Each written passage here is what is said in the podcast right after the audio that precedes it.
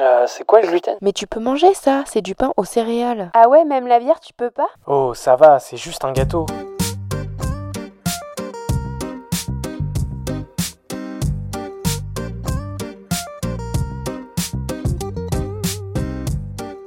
Bienvenue dans le Gloomy Club. Le Gloomy Club est un podcast et bien plus encore dédié au sans gluten, pour les intolérants et hypersensibles au gluten, mais également pour toutes les personnes curieuses qui souhaitent en savoir plus sur cette alimentation. Dans ce club, tu trouveras des échanges, des partages d'expériences et des patients qui ont entrepris sur le marché du sans gluten. J'espère te faire découvrir des marques, des personnes, des parcours qui te permettront de te sentir moins seul ou d'en apprendre plus sur ce domaine. Bienvenue dans un nouvel épisode du Gloomy Club. Aujourd'hui, j'ai l'immense plaisir d'accueillir Louise, la créatrice du compte Instagram et du blog Inspiration sans gluten. Préparez-vous à plonger dans l'univers passionnant de Louise, une véritable experte de la cuisine sans gluten, qui a transformé ses difficultés en une source inépuisable d'inspiration. Louise nous livre son incroyable parcours, marqué par l'hypersensibilité au gluten, l'endométriose et le syndrome de l'intestin irritable. Dès son adolescence, elle a vécu des douleurs digestives dévastatrices après chaque repas.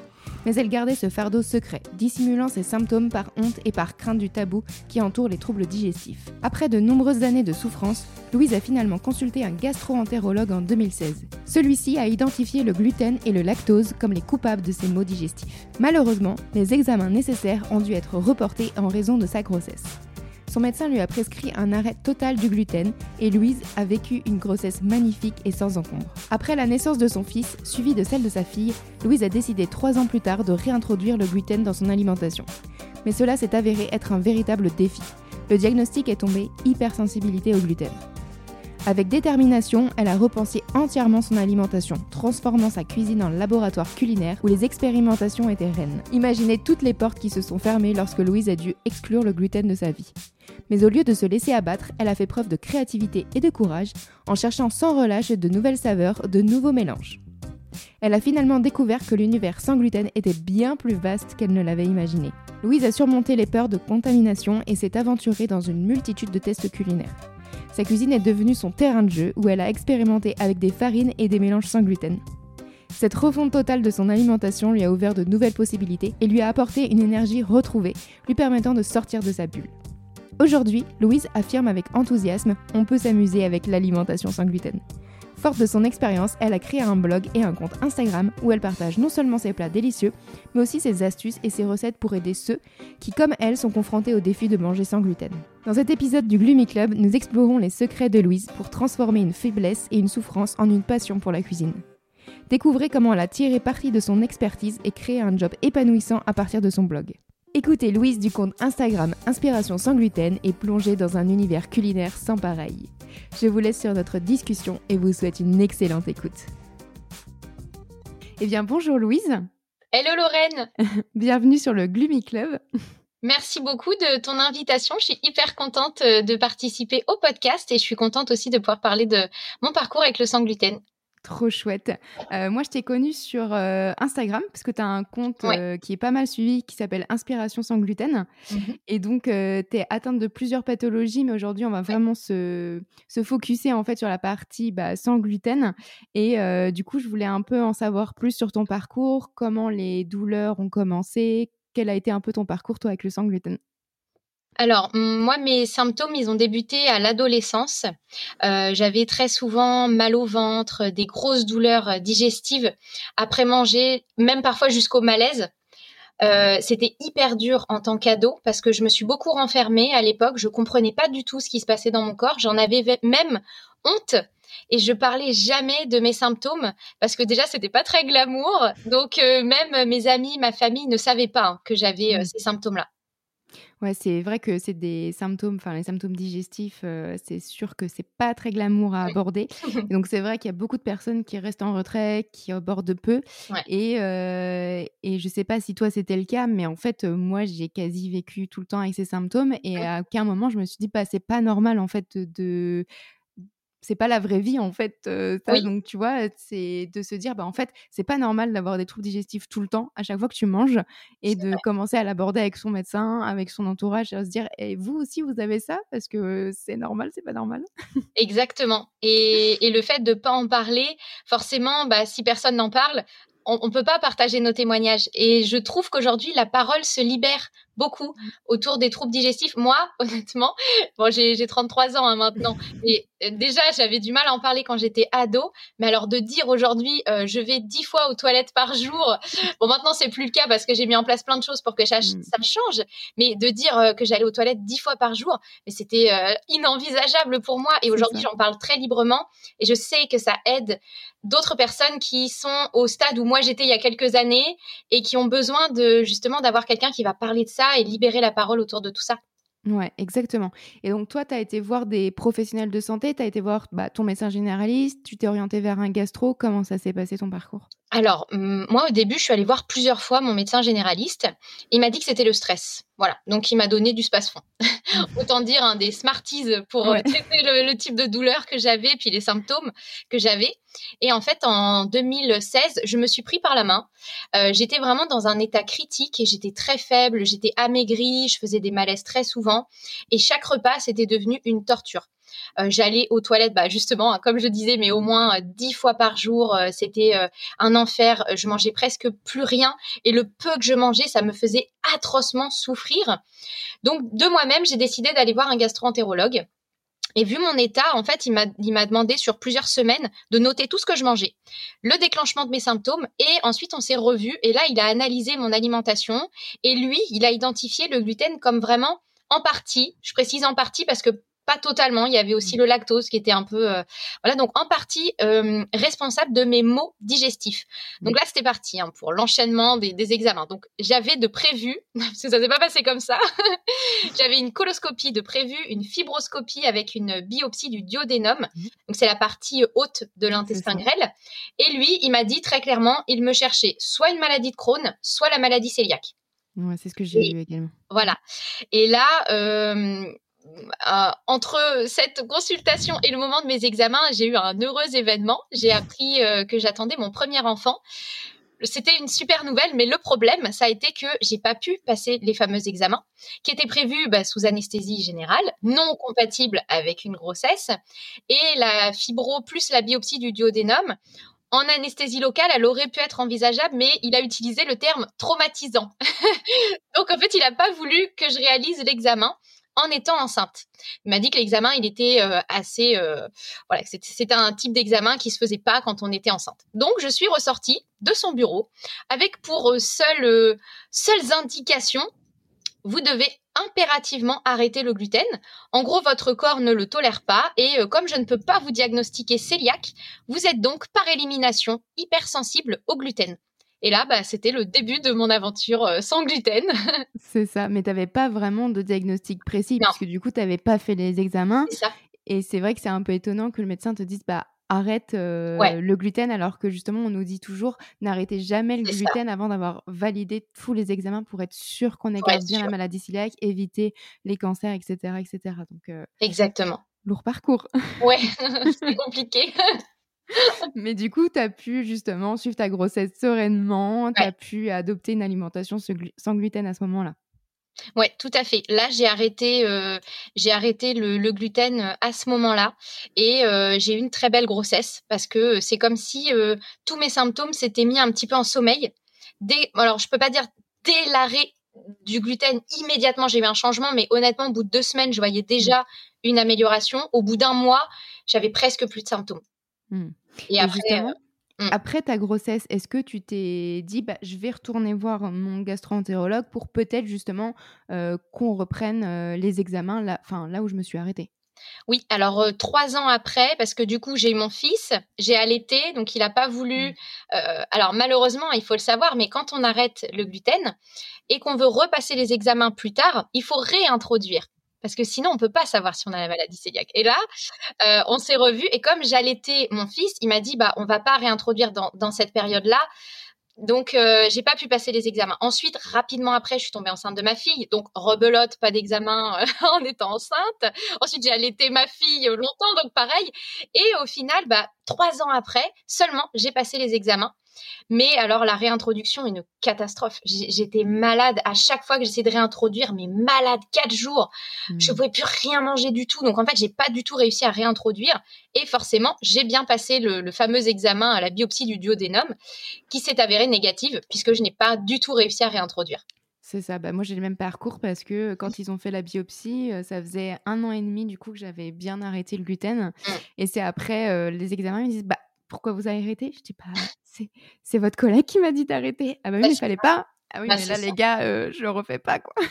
bah non, bah, c'est ça, puis c'est hyper dur. Euh, euh, en tout cas, surtout toi et moi, on réagit mmh. en fait quand on en mange. Donc moi, les symptômes, ils sont hyper violents. Je, mmh. tombe dans les pommes, la douleur, elle est hyper intense. Et vraiment réintroduire, c'était tellement dur. J'ai pas réussi à en manger suffisamment pour qu'on voit voilà, donc oh, c'est marrant d'avoir ce, parcours. Je pensais être tellement seule et finalement de voir qu'on a des parcours similaires, c'est génial. ouais, mais c'est et puis les symptômes sont pas les mêmes, mais tu vois, on arrive à voir que bah on a un peu les mêmes questions, euh, le même parcours malgré euh, les, des symptômes différents.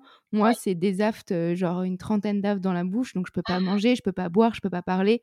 Donc au bout d'un moment, c'est très très très compliqué. Donc ah repasser des examens en se disant je réintègre le gluten tous les jours, enfin non, c'est des choses qui ne, sont pas possibles à l'heure actuelle.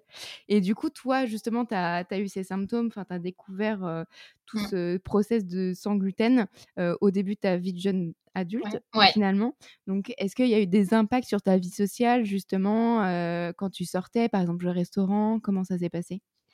Euh, bah, honnêtement, hein, le début de l'exclusion, pour moi, ça a été hyper laborieux. Je n'avais aucune indication sur le comment faire, mais vraiment concrètement pour manger sans gluten. Donc moi, je suis rentrée chez moi après ce fameux rendez-vous euh, avec pour seule indication, vous devez arrêter le gluten, et j'ai regardé tout ce que j'avais dans mes placards.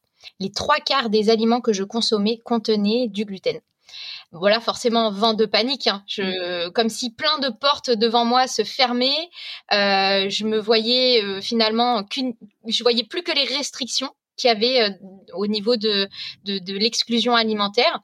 Alors moi qui ai toujours eu peur en plus de, de manger à l'extérieur, déjà même avant hein, mon éviction, euh, du gluten, j'avais tout le temps mal au ventre à chaque fois que j'allais au restaurant. Donc là, c'était encore pire parce que j'avais encore plus peur d'être malade, sachant que les plats pouvaient être contaminés. Euh, puis en plus, les seules choses que je pouvais manger, c'était soit des salades, des viandes et des poissons. Et encore, en fonction des accompagnements, je pouvais pas manger les accompagnements. J'avais trop, trop peur d'être euh, malade. Et en plus de ça, j'ai découvert aussi à ce moment-là, hein, dans cette période de doute extrême, de vent de panique, que gluten n'était pas égal que uniquement à blé. Il y avait aussi mmh. le seigle, l'avoine, l'orge, le camut, le triticale. Et là, je me suis dit, euh, ah c'est hyper dur d'accepter cette nouvelle alimentation. Donc, je me suis mis un peu dans une espèce de bulle sécurisante où je mangeais toujours les mêmes aliments. Je sortais pas, j'allais pas au restaurant. Euh, j'avais conscience hein, que le, changement, il devait être bien plus profond et j'aimais pas du tout ma façon de manger à ce moment-là. J'étais exclue socialement, je sortais pas en fait. J'étais dans ma petite bulle euh, où j'étais en sécurité, où j'étais pas malade et, je mangeais tout le temps la même chose quelles sont les choses que tu as mis en place justement pour sortir de cette bulle et te dire bon là faut que je reprenne les choses en main parce que c'est pas vivable euh, pas de vivre de cette manière? Alors moi j'ai fait plein de tests en cuisine. C'est comme si en fait je, je transformais ma cuisine en un laboratoire. j'ai acheté plein de farines sans gluten, plein de mix sans gluten. Et euh, j'ai commencé à faire plein, plein, plein de tests. Alors, j'ai eu beaucoup de loupés au début. Mm. Alors, soit la texture n'allait pas, c'était trop dur, j'aurais pu euh, assommer quelqu'un avec mon gâteau, par exemple.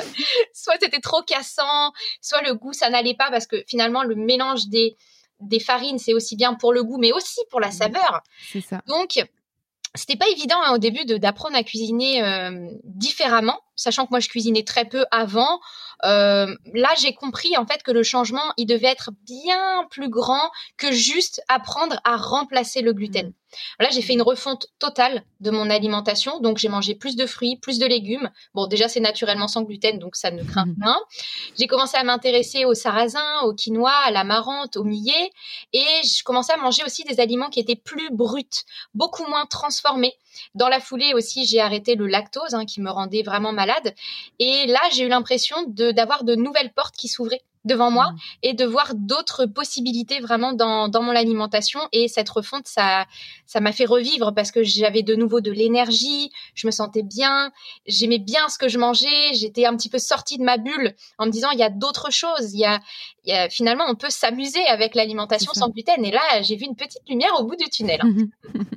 C'est ça. Et en fait, cette partie-là de ta vie, ça, ça continue justement avec la, grossesse. Est-ce que tu t'es pas sentie restreinte justement pendant ta grossesse avec cette nouvelle alimentation?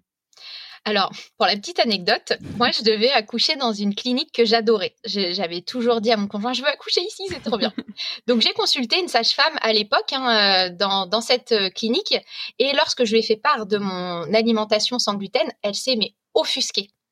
Là, elle m'a traité de bouffeuse de salade. Elle m'a dit que c'était très dangereux pour mon bébé, que j'allais faire une crevette. Donc, je suis sortie de son bureau en larmes. Euh, là, j'ai demandé euh, mon dossier, j'ai demandé le transfert de mon dossier dans un autre établissement. Et quand je suis rentrée chez moi, je culpabilisais mais tellement mmh. que j'ai mangé, alors là je m'en souviendrai toujours parce que ça m'a tellement rendu malade, des gâteaux Prince j'ai tellement eu mal au ventre. J'ai mis quatre jours pour m'en remettre. Mmh. Et euh, au final, j'ai été suivie dans une autre maternité, mmh. par une autre sage-femme, ultra adorable, qui m'a fait même une écho supplémentaire pour euh, surveiller la croissance de mon bébé. Elle m'a donné des euh, compléments classiques, en fait, pour une, pour une grossesse. Et, et mon fils, au final, faisait 3,6 kg à la naissance. Et bah, pour ma fille, j'ai eu un pareil, un suivi un peu rapproché comme ça. Et ma fille faisait 4 kg 280. Donc très beau bébé. Voilà, très beau bébé et c'était une belle euh, revanche aussi parce que au final, je me suis rendu compte que l'exclusion, elle n'avait pas du tout joué sur la croissance mm. in utero de mes deux enfants.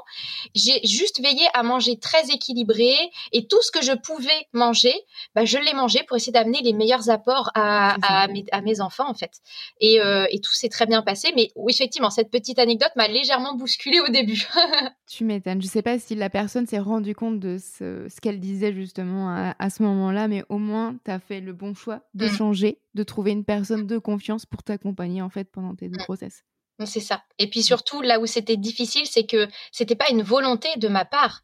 C'est là où ça a été difficile pour moi d'entendre ça, c'est que ce n'était absolument pas un choix de ma part, c'était imposé parce que sinon j'étais malade tout le temps. Donc euh, j'ai trouvé vraiment euh, avec ma deuxième sage-femme une écoute où elle m'a dit si vous êtes OK avec ça, vous vous sentez mieux avec cette façon de manger, moi, j'y vois aucune, euh, aucun inconvénient pour votre bébé, quoi.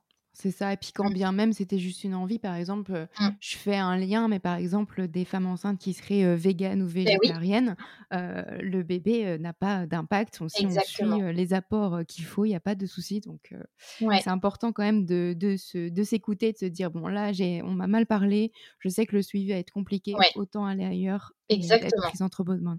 Exactement. Et du coup, toi, est-ce que tu as mmh, décidé peut-être de suivre un médecin nutritionniste, une diététicienne? Parce que je sais que c'est parfois proposé dans les parcours. Moi, on me l'a proposé, j'ai pas encore, enfin, j'ai vu un, médecin nutritionniste, mais il fallait que j'ai la validation que ce soit cœliaque ou ah intolérance. Mais mmh est-ce que tu as décidé justement de, voir quelqu'un pour peut-être t'accompagner sur cette nouvelle alimentation? Alors moi j'ai essayé. Effectivement j'ai vu quelqu'un euh, alors le problème c'est que je pense que j'ai peut-être mal choisi le professionnel pour mmh. m'accompagner parce que moi j'ai beaucoup de contraintes quand même déjà j'ai l'exclusion du gluten l'exclusion du lactose ensuite euh, à l'époque on le savait pas mais j'ai de l'endométriose donc ça veut dire que j'ai vraiment une fluctuation des périodes mmh. inflammatoires. Donc il faut, ça, il faut que j'en tienne compte dans mon alimentation parce qu'en fait tous les mois, j'ai vraiment 10 jours mmh. où euh, c'est borderline, j'ai vraiment euh, beaucoup d'inflammation. Donc pour mon alimentation, moi je peux pas manger la même chose que quand je suis en période plus calme. En plus, j'ai le syndrome de l'intestin irritable, donc dès que je mange quelque chose entre guillemets d'un peu inflammatoire, du café, de l'alcool, beaucoup d'épices ou du piment, de la viande rouge, bah, j'ai des douleurs digestives. Mmh. Et la personne qui m'a accompagnée à ce moment-là, elle n'a pas, pas vraiment réussi à jongler avec toutes ces contraintes, c'était très atypique. Et elle, elle proposait plutôt des suivis très classiques pour des personnes sans exclusion. Donc voilà, moi, j'ai décidé de me faire de nouveau suivre. Donc là, je vais tester. ça va être euh, pour bientôt euh, de me faire suivre par quelqu'un d'autre effectivement parce que euh, je pense que je mange bien j'aime beaucoup mon alimentation mais je voudrais apporter plus d'équilibre dans mes plats parce que euh, je sais pas si je mange assez protéiné. Je, en fait, je suis quelqu'un qui ne prend pas de poids. Donc là, je fais 45 mmh. kilos pour 1m64. Mmh Et euh, j'aimerais, euh, en fait, juste modifier peut-être ma façon de manger pour prendre un petit peu de poids et me sentir bien dans mon corps. Mmh. Ouais, je vois très bien. Moi, il faut que je passe le pas aussi parce que on en parle aussi pas mal bah, via Instagram, mais les indices glycémiques de certains produits sans gluten sont quand même très élevés. Oui. Et je sais que par exemple, tout ce qui va être à base de riz, de maïs, il faut faire très attention. Mmh, et mmh. donc, c'est vrai que de trouver plutôt un équilibre, de suivre en fait des produits qui sont peut-être à indice glycémique plus bas, serait peut-être plus adapté. Donc, et ça, je sais que sans accompagnement, c'est compliqué quand on ne se mmh. connaît pas forcément. Bah, c'est vrai que c'est des professions qui peuvent nous aider sur ce type de parcours. Ouais, exactement. Et je pense qu'il faut, il faut vraiment se tourner vers des personnes qui, qui sont spécialisées. Mmh. dedans et qui vont nous, nous, proposer des solutions qui vont répondre parfaitement à notre besoin. Moi, ça répondait partiellement mmh. et du coup, j'étais pas super alignée avec tout ce qu'on me proposait. Donc là, effectivement, je pense qu'en se rapprochant de personnes euh, qui, qui, connaissent, même peut-être qui vivent eux-mêmes ça, et eh ben ouais, là je pense qu'il y a un réel intérêt, euh, effectivement. Chouette. Et donc toi, du coup, depuis un peu plus de 7 ans, donc tu manges sans gluten. Ouais. Donc tu as lancé ton compte Instagram et tu as un blog également, c'est bien ça? Oui, c'est ça. C'est ça, ouais. Euh, donc, euh, bah, au début, alors moi, sur mon compte, hein, je, je partageais juste euh, des photos de, de mes plats. Alors, c'était pas terrible, c'était un peu moche. Mes photos, elles étaient pas très bien exposées. les plats n'étaient pas non plus toujours très réussis. Et j'ai commencé à m'améliorer petit à petit. Et là, bah, on a commencé à me demander mes recettes parce que je partageais que les photos au début. Je me disais, mais qui va vouloir la recette? J'étais pas du tout dans, dans l'optique de, de, créer quoi que ce soit. Et bah, là, quand on a commencé à, à me demander mes recettes, bah, l'aventure d'inspiration sans gluten, elle a commencé à, débuter, effectivement. Chouette. Et euh, tu as créé d'abord le blog ou d'abord le compte Insta ou les deux en même temps? Comment ça s'est passé? Alors, j'ai créé d'abord mon compte. Euh, donc mon compte Insta, il a à peu près 7 ans. Il est, il est euh, né en même temps que le début de mon exclusion.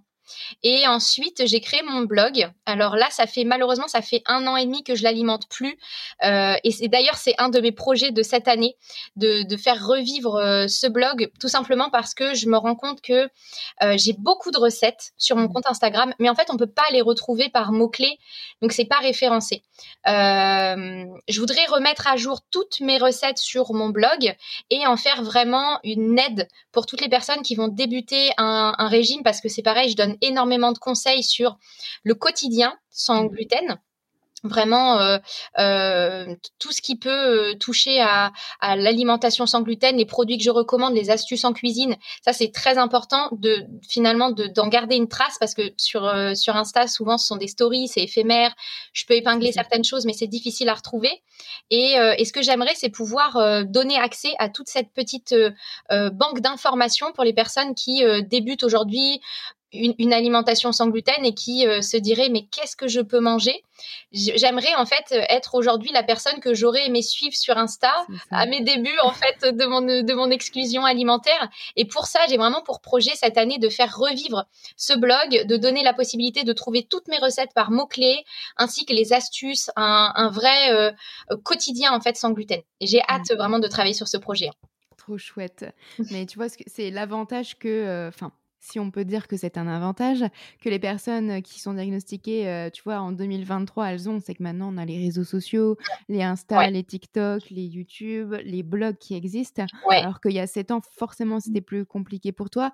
Dans le premier épisode avec Cécile de Because Gus, mmh. où, euh, où, elle, où elle me disait justement que elle, euh, il y a plus de 10 ans, en fait, elle devait aller en pharmacie acheter ses produits sans gluten. Donc on sait que c'est hyper compliqué. Donc là, 2023, on est quand même bien bien content de retrouver des blogs comme le tien, des comptes mmh. Insta où il y a toutes les recettes euh, mmh. disponibles. Oui, ça s'est démocratisé et je pense que c'est mieux de se découvrir une intolérance aujourd'hui qu'il y a quelques années. Hein. Exactement. Et donc là, actuellement, sur le blog, il y a quand même des recettes ou il y a d'autres choses aussi, donc euh, des articles sur comment euh, vivre avec le sang gluten alors là, pour le moment, sur mon blog, il y a vraiment que les recettes. Mmh et pour tout ce qui va être astuces pour apprendre en fait à cuisiner sans gluten, j'ai un guide Donc c'est le c'est le guide pour apprendre à cuisiner sans gluten et j'ai vraiment euh, concentré toutes mes astuces, mes années de cuisine sans, euh, toute l'expérience que j'ai pu Mhm. avoir de mes ça. petits tests euh, en cuisine, de mes échecs aussi, parce que si aujourd'hui je me sens euh, entre guillemets un peu légitime hein, pour euh, euh, pouvoir donner des conseils sur l'alimentation sans gluten, parce que moi aussi j'ai beaucoup de loupés en cuisine. Mm. Euh, je me suis trompée sur les mélanges de farine. Euh, j'ai eu des, comme je le disais tout à l'heure, mais des, des, des textures qui n'étaient pas euh, pas terribles, des goûts qui n'étaient pas non plus terribles. Et justement. Dans, dans ce dans ce guide, c'est comment passer très simplement, essayer de faciliter la transition vers une alimentation sans gluten. Et il y a aussi le sans lactose. hein. Donc c'est vraiment les deux, hein, sans gluten et sans lactose. Et il y a un guide sur les farines, les poudres, les fécules, comment les utiliser, celles qui se marient bien, qui donnent un goût, une texture agréable. Et je, je parle aussi de effectivement de l'équilibre de, de l'indice glycémique pour éviter de se retrouver avec des bombes euh, finalement dans le ventre euh, qui vont faire exploser la, la glycémie. Alors oui, c'est très bon en goût, mais euh, finalement euh, derrière euh, on fait exploser un peu la glycémie. Donc ça c'est pareil, j'explique comment utiliser des farines qui ont des IG plutôt bas, on Mhm. les mixe avec des farines qui ont peut-être un IG plutôt haut ou une fécule où c'est haut, ou alors on utilise des poudres qui vont justement faire baisser l'IG. Donc ça c'est c'est intéressant parce que j'explique assez simplement comment on peut remplacer euh, des, des- finalement une dose de farine de blé par un mélange que l'on peut faire soi-même ou euh, des mélanges tout faits aussi que je propose euh, avec des, des indications sur comment les faire. Et euh, et ça, c'est plutôt sympa. Moi, honnêtement, j'aurais aimé avoir un guide comme ça. Mm. Et je l'ai conçu euh, pour un peu comme si je le, je le concevais pour la moi d'il y a quelques euh, années euh, qui aurait aimé trouver ces infos-là et qui était complètement perdu sur mais pourquoi il faut mélanger les farines C'est ça. Et du coup, ton guide, la euh, cuisine sans gluten, on le retrouve sur le blog, c'est bien ça? C'est ça, exactement. Ouais, il est dispo sur, sur mon blog. Trop chouette. Mais tu vois, ça, c'est quelque chose que je pense beaucoup de personnes vont chercher parce que je pense qu'on est pas mal à avoir testé pas mal de recettes où on achète euh, des farines euh, sans gluten qui coûtent relativement Ouais. beaucoup plus cher. On se retrouve à mettre tout le paquet et finalement, le produit est- n'est Oui. pas bon du tout. On se dit, ah là là, je vais devoir jeter tout cet argent Ouais. dans la poubelle. Ça vrai. fait mal. C'est vrai que ça fait mal. Et en plus, euh, les farines sans gluten, souvent, alors au-delà de la texture, elles amènent beaucoup de saveur. Mhm. Et justement, il y a des fois, alors, deux farines très bonnes indépendamment, ensemble, ça ne matche pas. Exactement. Ça arrive, ça arrive. Et, et ça, bah, malheureusement, il y a que en essayant qu'on va le, le déterminer. Et moi, justement, j'ai construit tout mon, mon guide euh, autour des, des arômes. Euh, donc, euh, des farines typées vont se mélanger avec des farines plutôt neutres. Il faut éviter de mélanger deux farines typées qui peuvent avoir des arômes qui se croisent et qui donnent un goût très puissant, qui n'est pas forcément agréable. Et avant, justement, avant que tu découvres tes, hum, tes soucis avec le gluten, est-ce que t'aimais, euh, enfin, est-ce que tu prenais du plaisir à cuisiner ou c'est venu justement en faisant des tests? Alors, clairement, avant, je cuisinais pas beaucoup. Mm. Moi, je faisais des trucs très simples, genre des pâtes, euh, des pâtes à la sauce tomate avec du gruyère. Alors maintenant, aujourd'hui, je pourrais plus jamais manger ça, euh, bien sûr. Et non, vraiment, j'aimais pas cuisiner avant. C'était pas quelque chose qui me, c'était pas quelque chose qui m'intéressait déjà. Mm. Et, et vraiment, avec la naissance d'Inspiration sans gluten, je, en fait, je me suis découvert Mm. une passion à la fois pour l'univers culinaire, l'envie de, de me faire plaisir en fait en mangeant, parce que c'était quelque chose qui, pareil, c'était, euh, moi j'avais perdu le- l'envie de manger, Mm. j'avais perdu l'envie de me faire des belles assiettes. Aujourd'hui, c'est hyper important pour moi que ça me donne envie de manger, euh, et la, vraiment la passion pour la cuisine, c'est venu avec Inspiration sans gluten, avec le sans gluten. Finalement, je me dis que si j'ai- j'avais pas eu ces problèmes-là, peut-être que j'aurais jamais pris plaisir à cuisiner, j'aurais cuisiné des plats euh, très simples, basiques, et là, euh, c'est peut-être un mal pour un bien. Ça. Et puis c'est beau parce que c'est devenu aussi une partie de ton activité professionnelle. Ouais, exactement. C'est chouette. Ouais, ça c'est vraiment cool parce que pour moi c'est une énorme fierté. Euh, c'est vrai que euh, c'est devenu une partie de, de, de mon métier. Aujourd'hui, moi j'ai deux activités. Elles sont toutes les deux un petit peu liées finalement à, à Inspiration sans gluten. Alors il y en a une, c'est clairement je suis devenue créatrice de, de contenu, donc je crée des recettes sur mesure. Les marques m'envoient des produits et je, et je crée des recettes autour de leurs produits. Donc, je mets en avant les produits que les marques m'envoient. Et en même temps, je suis devenue coach et formatrice sur Instagram. Donc, euh, c'est aussi lié à Inspiration sans gluten par rapport à mon compte. Et, euh, et c'est absolument génial, je trouve, d'avoir réussi à transformer une faiblesse, quelque chose qui m'avait fait euh, souffrir, alors euh, souffrir dans tous les sens du terme, hein, aussi bien physiquement que mentalement, en un job qui aujourd'hui me rend super épanouie. C'est une très très grande fierté, effectivement. Trop chouette. Ah bah, ça fait plaisir d'avoir ce type de parcours, tu vois, à entendre parce que je reçois quand même pas mal de messages au, quotidien de personnes qui me disent bah, Je viens de découvrir mon, mon diagnostic, j'ai l'impression que c'est la fin du monde. Mmh. Donc, tu vois, de pousser des, des profils comme le tien pour que ça donne de l'espoir, c'est très chouette. Ah, c'est gentil, merci beaucoup. tu peux nous partager peut-être une astuce de cuisine? Alors oui, alors moi mon astuce c'est d'avoir des recettes de base. C'est-à-dire que quand j'ai des recettes de base qui fonctionnent bien, je vais juste changer euh, les saveurs. Alors par exemple, hein, euh, je prends un exemple, mais j'ai une recette de muffins euh, sucrés de base et une recette de muffins salés euh, pareil hein, de base. Et je viens personnaliser avec euh, différents euh, ingrédients qui se marient bien. Donc je vais faire par exemple des muffins pomme cannelle qui seront qui seront finalement différents de muffins par exemple pomme banane chocolat. Mhm. et en fait la base est la même. Pareil pour les muffins salés. Je vais faire par exemple des muffins thon tomate basilic. Et je vais prendre la même base pour faire des muffins olive et jambon. Je, je, je remplace juste les les ingrédients de personnalisation et euh, je sais que ça va marcher puisque la recette de base, elle fonctionne bien, c'est moelleux, c'est, euh, je sais le temps de cuisson, je risque pas de me tromper, donc du coup je cuisine très vite et puis des choses euh, très simples aussi. Donc ça c'est pratique.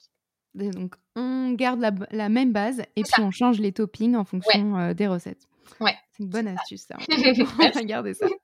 De quoi es-tu la plus reconnaissante dans cette histoire alors? Bah, dans tout ça, vraiment, c'est d'avoir euh, d'avoir réussi à faire quelque chose d'inspiration sans gluten, quelque chose de très positif. Déjà, en partie, mmh. c'est mon métier.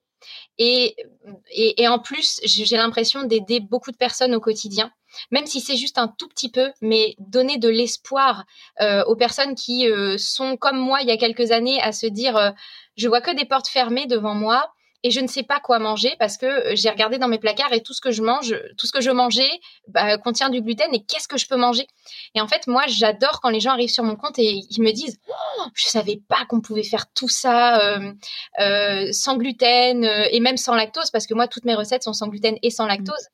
Donc euh, moi j'adore en fait échanger et, voir que j'amène juste un tout petit peu de joie ou de, bonheur dans l'assiette de, des personnes qui me suivent. C'est ça, ça c'est magique. Donc vraiment d'avoir réussi à en faire en partie mon métier et en plus de voir que je peux aider les gens à, prendre plaisir en mangeant sans gluten, c'est génial. Trop chouette. Et donc, euh, ça va un peu euh, avec la deuxième question que je voulais te poser, qui était quel est le message le plus important que tu aimerais faire passer? Alors moi, le message que je voudrais faire passer, c'est justement bah, par rapport à mon parcours, comme je le disais précédemment, c'est de se faire diagnostiquer avant d'arrêter le gluten. Moi, j'ai passé hein, ce fameux examen, euh, la fibroscopie plus la biopsie, bah, trois ans après avoir arrêté le gluten. Et comme je disais, hein, mais la réintroduction, c'était hyper euh, difficile. Moi, j'étais trop malade et, et j'ai pas, pas réussi. Donc, moi, je ne saurais jamais si je suis cœliaque ou non. Je suis que entre guillemets hypersensible. Et en plus, il n'y a pas de marqueur particulier ou d'examen hein, pour dire qu'on est hypersensible. C'est juste une déduction une fois qu'on a éliminé donc l'allergie au blé et la maladie cœliaque. Et, euh, et moi, en fait, j'aurais aimé savoir. Euh, donc moi, si j'ai vraiment un message à faire passer, c'est faites vos examens parce qu'une maladie cœliaque, ça reste quand même une maladie auto-immune. Les risques, ils sont différents d'une hypersensibilité. Et euh, il y a aussi une partie des dépenses qui sont prises en charge par la sécurité sociale quand on est cœliaque. Et ça, c'est pas négligeable parce que moi, honnêtement, j'ai augmenté mon panier moyen de environ 30% depuis que je mange sans mmh. gluten, c'est énorme. Mais sinon, j'ai pas de matière première pour euh, pour cuisiner. Les farines coûtent extrêmement cher. Mmh. Euh, donc moi, ce que j'essaye de faire aussi, c'est de donner des codes promo le plus possible pour que les gens puissent avoir accès à des produits moins chers.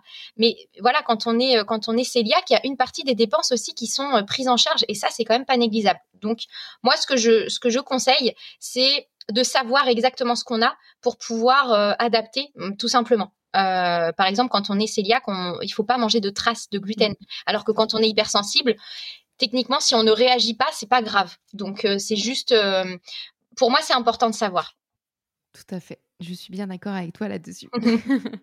donc, on arrive à la dernière partie, donc la gloomy Ouais. partie. J'ai trop Ouais. petites questions à te poser.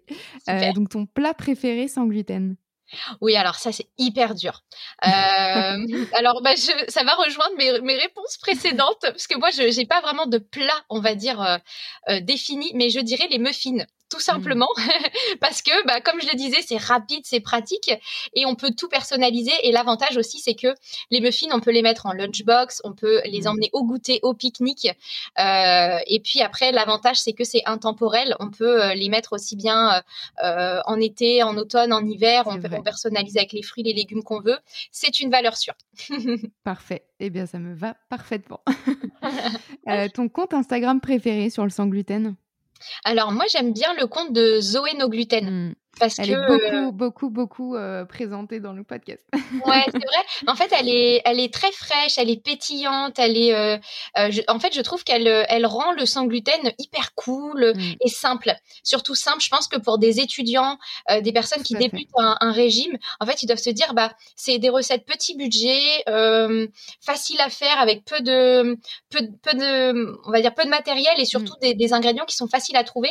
Et j'ai l'impression qu'elle, elle est plutôt sur le fait de de créer en fait juste des recettes et pas forcément de remplacer le, gluten. Et ça, j'aime vraiment bien son, son état d'esprit. Donc, je trouve son compte très agréable à suivre. Parfait. Et ton restaurant préféré sans gluten? Alors, je, je suis dégoûtée parce que justement, euh, en préparant le podcast, euh, je voulais présenter le restaurant Happy Fit à Lille.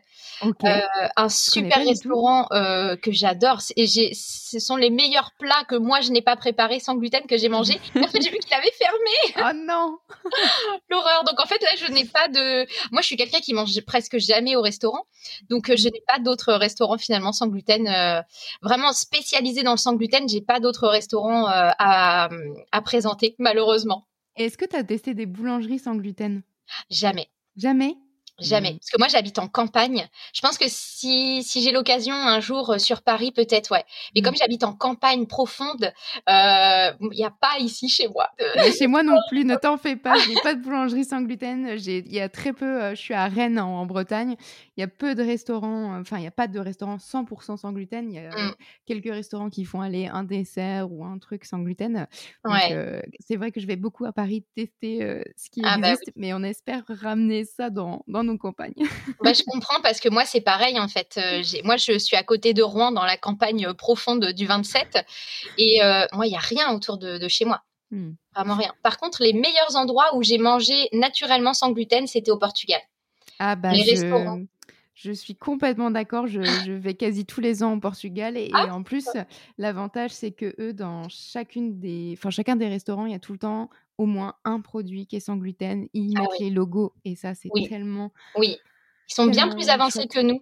Mm. sur les allergènes et euh, il y a toujours euh, du poisson, de la viande. En plus, les accompagnements contiennent presque jamais de gluten.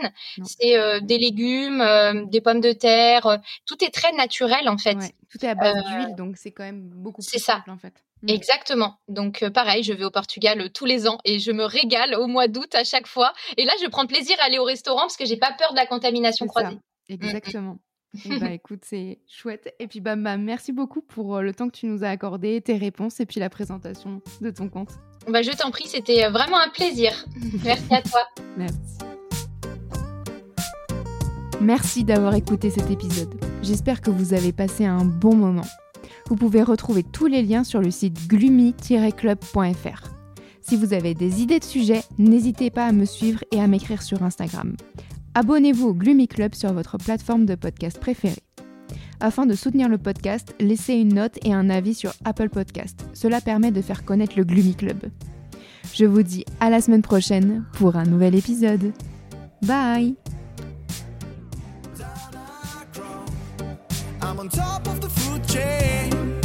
watching you